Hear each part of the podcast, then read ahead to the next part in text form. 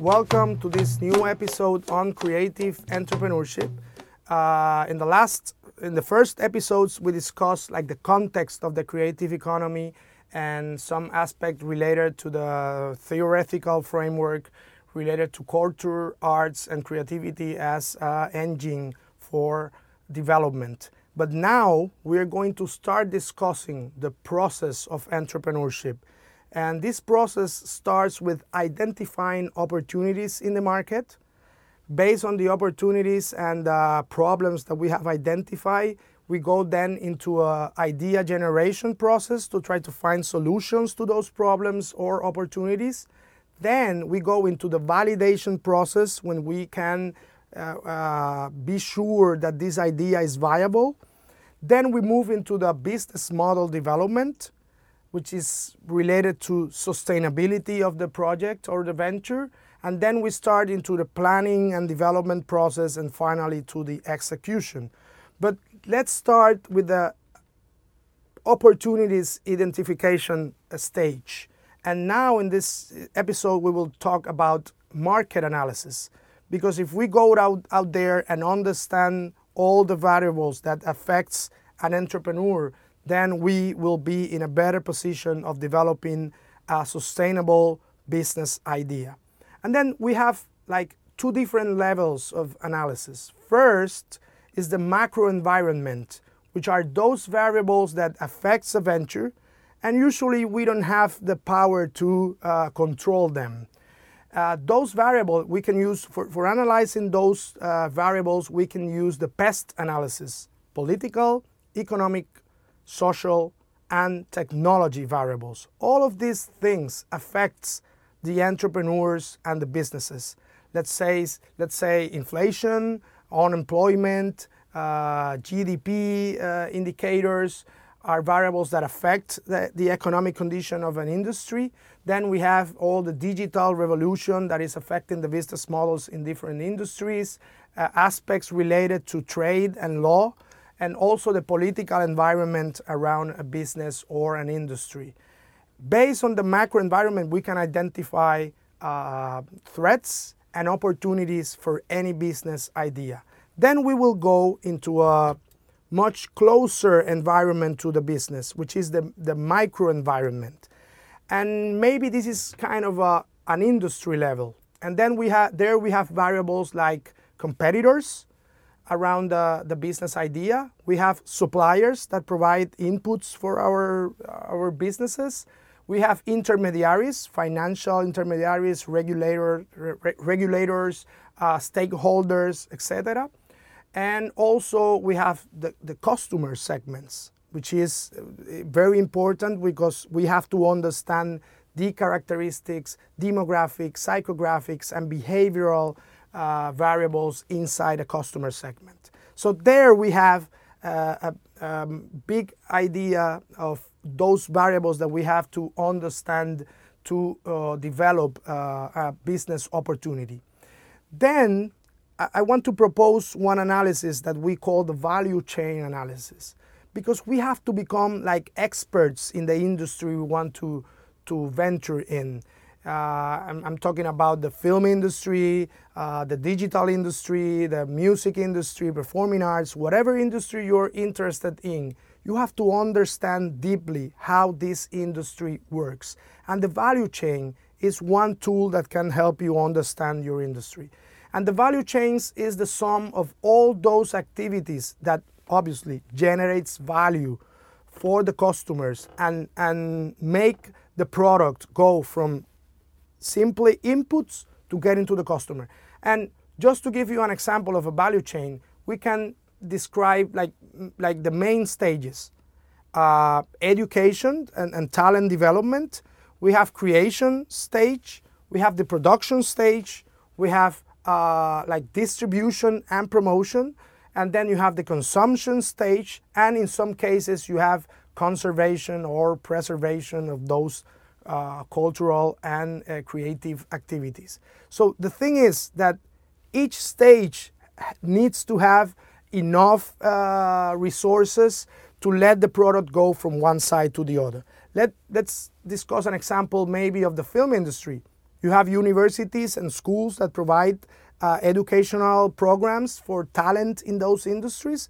You have directors, uh, writers, actors who create inside the film industry. Then you have the production process of, of, of creating like films, documentaries, etc. Then you have the stage of uh, distribution or exhibition where you have uh, cinemas and then you have digital platforms as Netflix, etc. Then you have the consumers and maybe you have some heritage project, documentary of audiovisual heritage projects. So if you understand your value chain and how it works, you can be able to anticipate uh, threats, but at the same time, where, there, where, where, you identify threats, you can translate this into business opportunities to solve some of the gaps inside the value chain. So I really recommend that you analyze there's a lot of studies out there analyzing value chains in the different industry industries so that's a great tool for understanding your industry and using this as an idea for developing uh, business opportunities uh, based on this, then you can do maybe a SWOT analysis where you can summarize all of the findings of this, uh, this process of, of analysis. But then let's move into the idea generation process. And, and let's say sometimes a creative venture starts most of the time from an idea from the entrepreneur, from a talent from the entrepreneur. It has to, it, probably it's product based but in some cases, you have ventures that are based on the demand. You go to the market, you analyze some uh, needs, and then you develop a product for them. No matter which of, of, of both extremes uh, you, you want to venture in, you need the market analysis to anticipate threats and opportunities. But idea generation, maybe you can think about three, three possibilities. Uh, you can solve problems from the customers, things that they, they need to, to solve. Some, sometimes it has to be with getting to artists and entrepreneurs. Maybe you can create platforms to connect them. Some of the sharing economy platforms, that's exactly what they do. Another alternative is to identify gaps between that value chain and develop a business idea to support the value chain in that creative industry.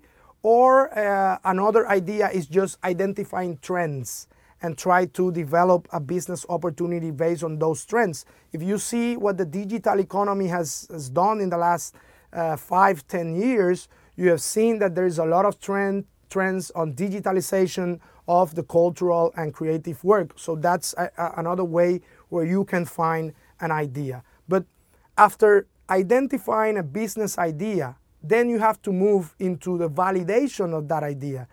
And it's maybe the idea, ideation process is more of the creative uh, process and the validation is more, more scientific. And the best way to validate an idea is to get into the customer as soon as possible. But first, you can identify three ways of validating an idea and the feasibility analysis. You need to validate is the product is, is viable technically, that you can build actually the product or the experience. You, got, you have to validate financially if this is something that is sustainable.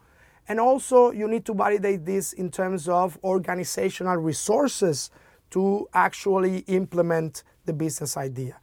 And then you can use many methodologies to go out there. You can use surveys, you can use focal groups, you can do interviews, but the most important thing is trying to identify a prototype for your experience. No matter this is an event, if this is a digital platform, if this is actually a product, you have to define which is the minimum viable product or the prototype that you can build as soon as possible and try to put out there to test if this is a viable business venture. And uh, one question that you have to answer also is the willingness to pay. You have to identify in your, in your customer, not just if they like the product and they enjoy the product, but also if they are willing to pay what you're asking for. So try to be very direct in answering that, that question. Um, the, the validation process is essential to move then into a, a future a stage of uh, developing a business model for the for the idea you're interested interested in. So basically, that's what we want to discuss in terms of market analysis. So now think about your idea uh, and try to think about what is your competitive advantage. What is your sustainable competitive advantage? You have to have something that is really new for the market. Maybe it has to do with the, the way you do your product, the experience, but try to, to look for that sustainable competitive advantage and also try to define if there is a potential market that is really uh, willing to consume your product. So, last advice go out there, try your product, try your idea to validate if you can move to the next stage, which will, that, that will be the next episode on developing business models. See you in the next episode.